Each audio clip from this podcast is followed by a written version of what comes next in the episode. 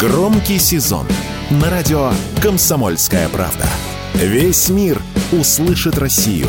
Весь мир услышит радио «Комсомольская правда».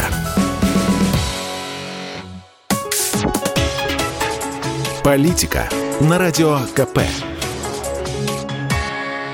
Владимир Варсобин для радио «Комсомольская правда». Грустный конформист Ереван невыносим. В нем чуть протеста, чуть грусти, чуть расслабленности и гора комфорта размером с Арарат. Меня же тянуло в горы, к мученику Карабаху. Так спешат к умирающему проститься, пусть он в агонии, но еще жив. Рванул я в горы, в приграничный с Карабахом город Горис, на удачу, без шансов пробраться через наглухо запечатанный обеими сторонами Лачинский коридор. По дороге попались туристы. Хорошие ребята, русские, китайцы. Сидят в ресторанчиках, которые даже в этой глуши много смеются, фотографируют горы. Их отрешенный завораживал. Они словно пришельцы из будущего, счастливо не знающие, какая грязь творится за этими горами. У мэрии упрямо развивается флаг Арцаха. Горец не для туристов. Места вроде бы и дикие, но деньги здесь, похоже, водятся. Куда ни глянь, стройка. С чем согласились два бойких пенсионера.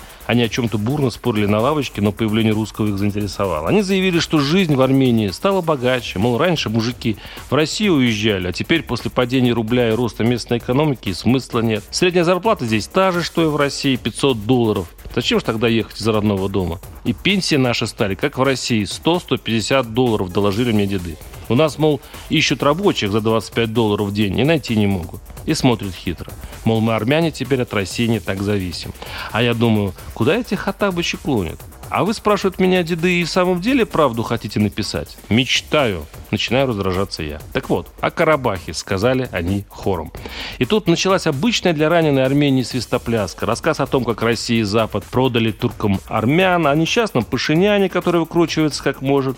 Деды давно и явно хотели бросить это в лицо Москвы и радостно пользовались случаем, и попались, им попалось мое лицо. Сражаться с сокалами я не стал. Российский опыт.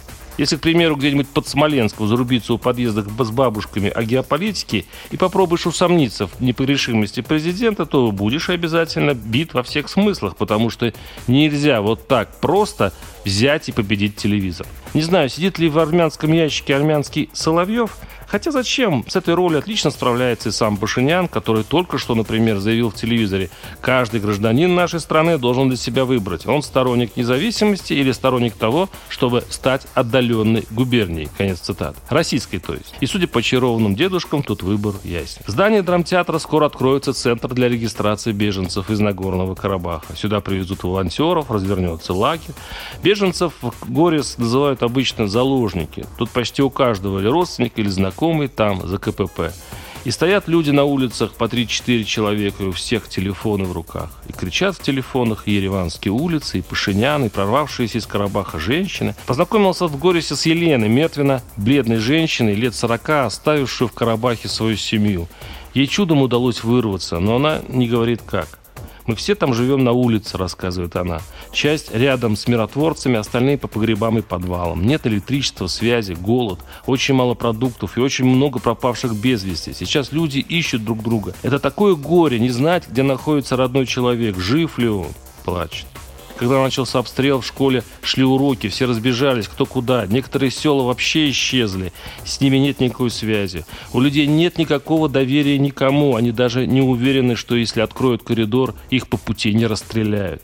В Горисе говорят о фильтрационных азербайджанских лагерях, о карабахских партизанах, уходящих в леса, о том, что будет после уничтожения Арцаха.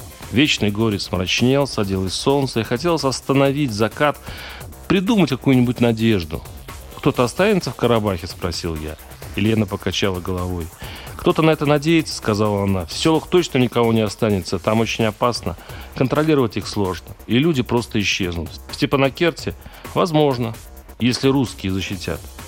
Елена посмотрела на меня с такой больной, израненной надеждой, что я отвел глаза. Варсобин, телеграм-канал, подписывайтесь. Политика на радио КП.